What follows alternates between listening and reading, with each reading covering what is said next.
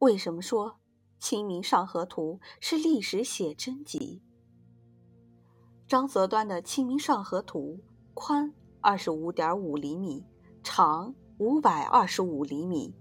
描绘了北宋时期都城汴京及今河南开封地区清明时节赶集的情景，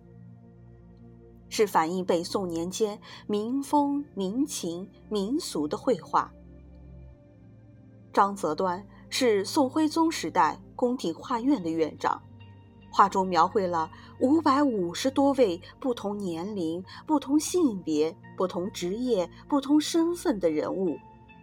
虽然每个人物仅有火柴棍大小，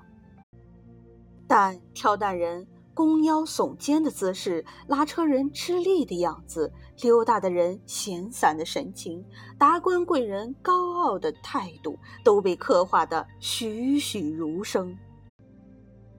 画家还画了五六十匹牲畜，其中有驴、马、牛、骡子、骆驼等，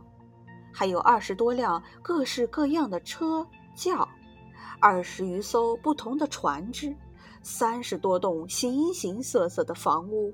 数百棵姿态各异的树木，无一不刻画的精确细致，真可谓巧夺天工。《清明上河图》不仅是艺术珍品，还是重要的历史文献，它是宋代人民生活的真实写照，